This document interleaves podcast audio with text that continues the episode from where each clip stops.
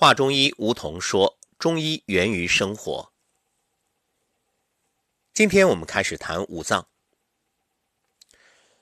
说到五脏啊，大家立刻会联想到六腑。有时候人会奇怪，五脏怎么对应六腑呢？其实，五脏五腑，你看五脏是心肝脾肺肾，对吧？那五腑呢，是小肠。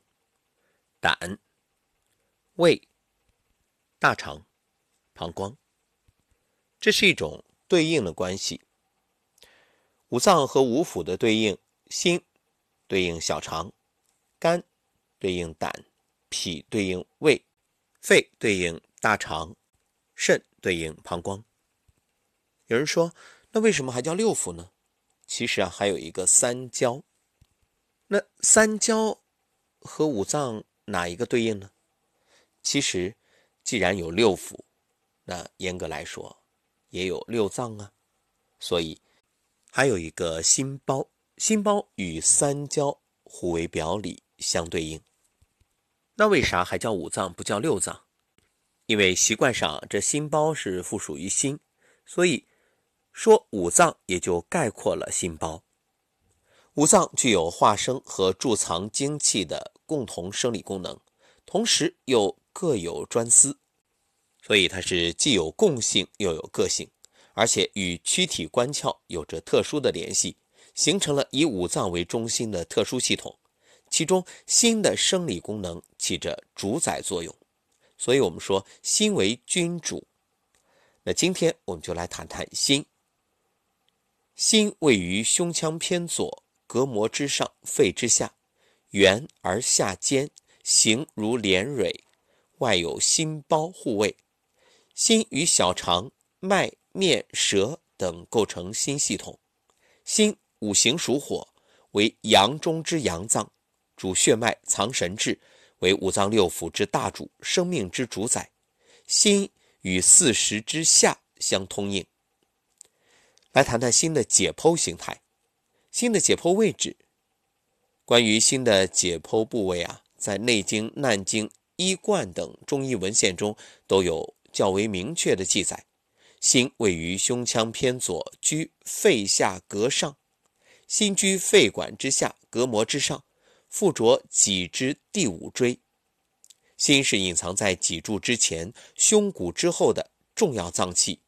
心间搏动在左乳之下。心的形态结构呢？心脏是呈尖圆形，色红，中有孔窍，外有心包络维护，心居其中。中医学对人体心脏的重量、颜色、结构以及心脏的血容量等都有一定的认识，只是较为粗略而已。心像尖圆形，如莲蕊，外有赤黄果汁，一是为心包络。藏象学说中的心，在中医文献中有血肉之心和神明之心之别。血肉之心就是指实质性的心脏，神明之心呢，是指脑接受和反映外界事物、进行意识、思维、情志等精神活动的功能。中医学把精神意识、思维活动归属于心，故有神明之心的说法。医学著作《医学入门脏腑》中。有这样的描述：有血肉之心，形如未开莲花，居肺下肝上是也；有神明之心，主宰万事万物，虚灵不昧是也。我们来说说心的生理功能。首先，心主血脉，这是指心有主管血脉和推动血液循行于脉中的作用，包括主血和主脉两个方面。血就是血液。脉呢，是脉管，又称经脉，为血之府，是血液运行的通道。心脏和脉管相连，形成一个密闭的系统，成为血液循环的枢纽。心脏不停的搏动，推动血液在全身脉管中循环无端，周流不息，成为血液循环的动力。所以啊，医学入门脏腑中有这样的描述：人心动。则血行于诸经，是心主血也。由此可见，心脏脉和血液所构成的相对独立系统的生理功能，都属于心所主，都有赖于心脏的正常搏动。说到这里啊，大家有没有发现，西医是测心跳，中医呢是号脉，也就是搭你的脉搏。那心跳和脉搏是不是一回事儿呢？生活当中大家常常混为一谈，说这心跳和脉搏是保持一致的，心跳就是脉搏，脉搏就是心跳，是吗？其实二者不是一回事儿。脉搏是指人体浅表可触及的动脉搏动。脉搏的形成呢，一方面是由于心脏的收缩和舒张，另一方面是由于动脉本身有弹性，从而引起动脉内压力的变化，形成了脉搏。那么心率指什么呢？是指心脏在一定时间内跳动的次数，一般呢都是一分钟。换句话说，也就是每分钟心脏收缩和舒张的次数。正常情况下，心脏收缩的时候会将血液从心脏泵入动脉，从而引起动脉内压力增高。心脏舒张时，血液呢会从静脉回流到心脏，血管中的血液就会减少，动脉内的压力就会减低，如此形成一次心脏跳动和一次脉搏。因此，正常情况，脉搏和心率是等同的。这也正是临床上很多人容易混淆的原因。不过，心率和脉搏有相同的时候，也有不一致的时候。比如心房颤动的时候，心率和脉搏就不一致。因为房颤时虽然心率很快，但并非每一次心脏跳动都会将血液泵入动脉，从而引起动脉压力变化，形成脉搏。所以房颤的时候，心率和脉搏是不一致的。一般情况下，心率会大于脉搏。所以你看，中医诊脉，它不是为了测心跳，是通过脉象的强弱、松紧、浮沉、宽窄、长短，来判断体内气流动的情况，综合分析病情。寸口是属手太阴肺经，肺朝百脉，肺为气之主，肺经又起于中焦，乃气血发源之处。寸口呢，又为脉之大会，所以它能反映全身脏腑经脉气血的变化。诊断五脏六腑的病变，那么中医诊脉就是取寸口脉诊法。寸口呢，中医称为脉口、气口，它这个部位啊，相当于现代解剖学腕后高骨，就是桡骨茎突内侧的一段桡动脉。读取寸口脉是指单独切按桡骨茎突内侧一段桡动脉的搏动，根据脉动形象。以推测人体生理病理状况的诊查方法。那寸口脉之所以可以诊查全身疾病，在《内经》里啊有比较多的论述，《难经》呢有进一步的发挥。《素问·五脏别论》中说：“帝曰：气口何以独为五脏主？岐伯曰：胃者，水谷之海，六腑之大源也。五味入口，藏于胃，以养五脏气。”气口亦太阴也，是以五脏六腑之气味皆出于胃，便见于气口。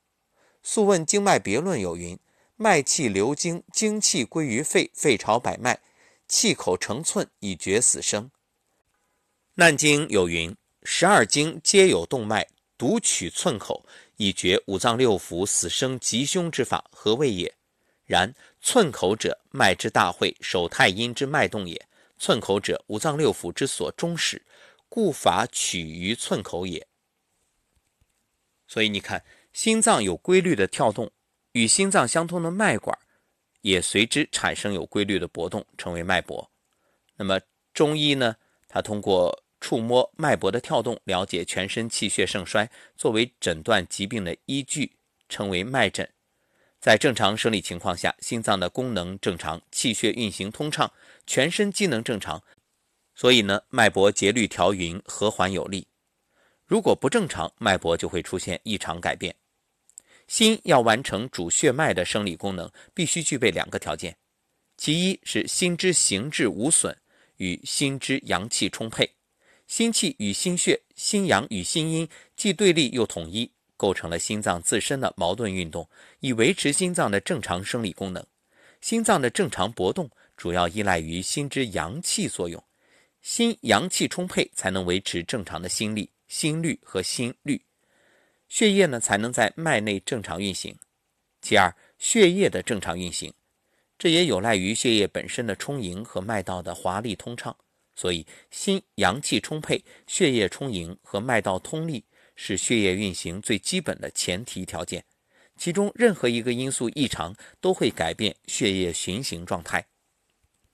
那么，心主血脉，它的生理作用呢有两个，一个是行血，以输送营养物质。心气推动血液在脉内循环运行，血液运载着营养物质供养全身。使五脏六腑、四肢百骸、肌肉皮毛，整个身体都获得充分营养，借以维持正常的功能活动。第二就是生血，使血液不断得到补充。胃肠消化吸收的水谷精微，通过脾主运化、生清散精的作用，上输给心肺，在肺部吐故纳新之后，灌注心脉，变化而赤，成为血液，故有心生血。血生于心之说，心脏功能正常，则心脏搏动如常，脉象和缓有力，节律调匀，面色红润光泽。如果心脏发生病变呢，会通过心脏搏动、脉搏、面色等方面反映出来。比如心气不足、血液亏虚、脉道不利，则血液不畅或者血脉空虚，而见面色无华、脉象细弱无力等。更严重的呢，会发生气血瘀滞、血脉受阻，而见面色灰暗、唇舌青紫、心前区憋闷、刺痛、脉象结带促涩等。另外，心主神志，心主神志，也就是心主神明，又称为心藏神。什么是神啊？在中医学中，神的含义呢，主要有三个：一指自然界。物质运动变化的功能和规律，所谓阴阳不测，谓之神。第二呢，是指人体生命活动的总称，一般称为广义的神，整个人体生命活动的外在表现，比如整个人体的形象，以及面色、眼神、言语、应答、肢体活动、姿态等，无不包含于神的范围。你看，我们说一个人跳舞，哇，这个舞蹈跳的真传神。一个人唱歌，哎，这歌唱的，嗯，真神气。还有什么“胸中有丘壑，下笔如有神”等等。所以你看，无论是书法作品、绘画作品，啊，或者什么其他的剪纸啊等等艺术作品，它都要有神在里面。这个神是什么？是一种神韵。所以好作品和一般的平庸作品之间的差别，不是说它的技法有多巧妙。而就是这里面的神采，为什么呢？神笔马良他笔下的画能活，就说明他把神注入进去了。我们可以这样理解啊，就是凡是机体表现于外的行征，都是机体生命活动的外在反应。第三，这个神呢，是指人们的精神、意识、思维活动，也就是心所主之神志。一般这称为狭义的神。神是怎么生成的呢？神是人体形体的机能或者功用，由精气构成的形体是人身的根本。生之来谓之精，两精相搏谓之神。神随着个体的发生、发育、成长、消亡而发生、发展和消亡。神由先天之精气化生，当胚胎形成之际，生命之神也就产生了。出生之后啊，在个体发育过程中，神必须依赖于后天水谷精气的充养，所以说神者水谷之精气也。因此我们讲肾为先天之本，这脾胃为后天之本啊。神呢，并不是超物质的东西，它的产生是有物质基础的。精气是产生神的物质基础，形聚而神生，形者神之体，神者形之用，形存则神存。形泄则神灭。总而言之啊，神是物质自然界的产物，是天地间一种自然现象。再来说说心主神志的生理作用。心藏神，为人体生命活动的中心。它的生理作用有两个，一个是主思维、意识、精神。正常情况下，神明之心呢，接受和反映客观外界事物，进行精神、意识、思维活动。这种作用称为。任务啊，这个任务不是我们平时说的这个任务啊，那个物呢是物体的物，任是接受、担任、负载之意。也就是说，心具有接受和处理外来信息的作用，有了这种任务的作用，才会产生精神和思维活动，对外界事物呢做出判断。其二呢，就是主宰生命活动，心为身之主宰，万事之根本，神明之心为人体生命活动的主宰。五脏六腑必须在心统一指挥下，才能进行统一协调正常的生命活动。心为君主，而脏腑百骸皆听命于心。心藏神，而为神明之用。心者，五脏六腑之大主也，精神之所设也，就是精神的房子。心主神志与五脏藏神的关系。中医学从整体观念出发。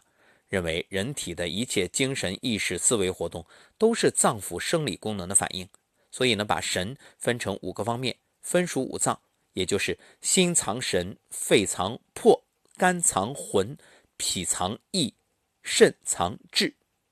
人的精神、意识、思维活动虽然五脏各有所属，但主要呢还是归属于心主神志的生理功能。所以说，心为五脏六腑之大主，而总统魂魄。兼该意志，心主神志与主血脉的关系，气血津液精等是人体脏腑功能活动的物质基础。神志啊是心脏生理功能之一，心脏运送血液以营养全身，也包括为自身提供生命活动必要的物质。所以从这个角度来说，血液是神志活动的物质基础。故曰：血气者，人之神；血者，神气也。因此，心主血脉的功能异常，必然会出现神志的改变。再来说说心主神志与脑为元神之府他们的关系。脑为髓海，髓由精生，精源于五脏六腑的气血，所以脑的功能与五脏相关。你看，人的灵机、记性、思维、语言、视听嗅，均为脑所主。故称脑为元神之府，脑为人体生命活动的中枢，神明之心实质就是脑。心主血，上供于脑，故心脑相系，常心脑并称，心脑同治。所以我们常说心脑血管疾病嘛，对吧？然后我们就理解了为什么古人啊总是把什么想啊、思啊、念呀，就是这些与脑有关的思维意识活动，都有心作为偏旁。部首，哎，以前呢，可能很多人不理解，说古人太愚昧了，这明明是脑子想的，怎么叫心想啊？什么心想事成？其实心和脑它是密不可分的。人的精神意识和思维活动属于大脑的生理功能，是大脑对外界事物的反应。这一点呢，在中医文献中早已有明确的论述。但藏象学说则将人的精神意识和思维活动。不仅归属于五脏，而且主要归属于心的生理功能。所以，心主神志的实质是指大脑通过感觉器官接受、反映客观外界事物，进行意识、思维、情志等活动。因为藏象学说中脏腑的概念虽然包含着若干解剖学的成分，但从主要方面来看呢，却是一个标志各种功能联系的符号系统，是人体。整体功能模型，中医学将思维活动归之于心，是依据心血充盈与否与精神健忘程度有密切关系而提出来的。心是中国古代哲学心性论的重要范畴。心之官则思，古人以心为思维器官，所以后来沿用为脑的代称。心这个器官啊，是用来思考的。心之为心。只有在人之思的实际活动中才有意义。血肉之心呢，是指心之本体；神明之心，则是从心之本体所产生的主体意识，实为大脑的功能。因此，中医学心的概念反映了中国传统文化中心性哲学的鲜明特色。中医学的心神论长期以来一直在指导着中医的临床实践，具有重要的科学和实践价值。那么神在人体生命活动中啊非常重要。所谓得神者昌，失神者亡。心主神志的生理功能正常，则精神振奋，神志清晰，思维敏捷，对外界信息的反应灵敏正常。如果心主神志的生理功能异常，不仅会出现精神意识、思维活动的异常，失眠、多梦、神志不宁，甚至癫狂，或者反应迟钝、精神萎靡，更严重的甚至会昏迷、不省人事。而且呢，还会影响其他脏腑的功能活动，甚至危及整个生命。所以说，主明则下安，主不明则十二官危。主是谁？主就是心啊，心为君主嘛。心动则五脏六腑皆摇。清心静神可以祛病延年，防止早衰。最后啊，我们多说一点这个心的生理特性。心为阳脏而主阳气，心为阳中之太阳。以阳气为用，心的阳气能推动血液循环，维持人的生命活动，使之生机不息，故誉之为人身之日，就是人体里的太阳。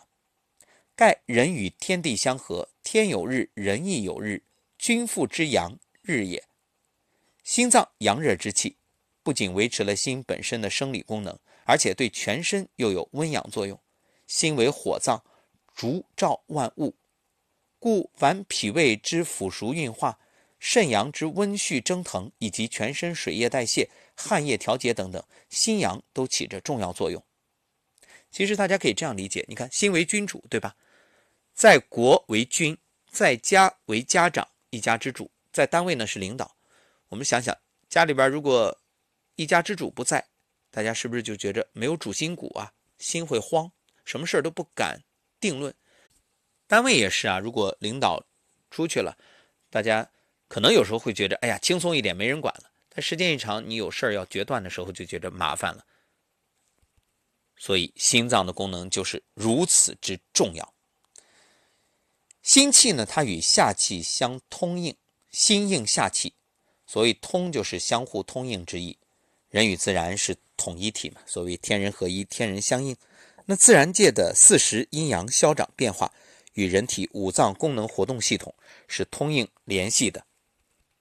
那心呢，一个与夏季，再一个呢，这方位呢是和南方，还有与热、火、苦味、赤色有着内在联系。心为阳脏而主阳气，天人相应。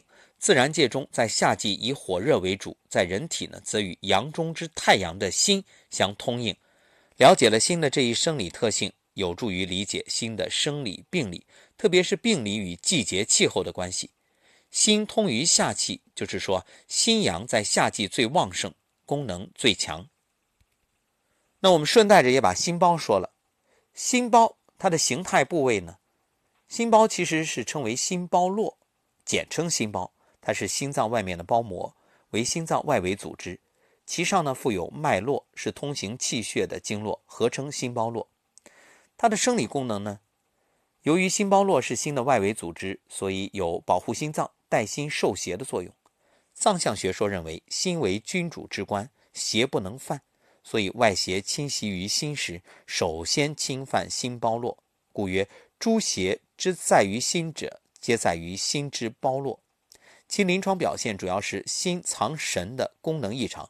比如外感热病中，因温热之邪内陷，出现高热、神昏、谵语、妄言等心神受扰的病态，称为热人心包；由痰浊引起的神志异常，表现为神昏模糊、意识障碍等心神混乱的病态，称之为痰浊蒙蔽心包。实际上，心包受邪出现的病变与心是一致的，所以在辩证和治疗上呢，也大体相同。好，关于心我们就说到这儿。那么下一讲呢会谈谈肺。感谢各位的收听，我们下期再会。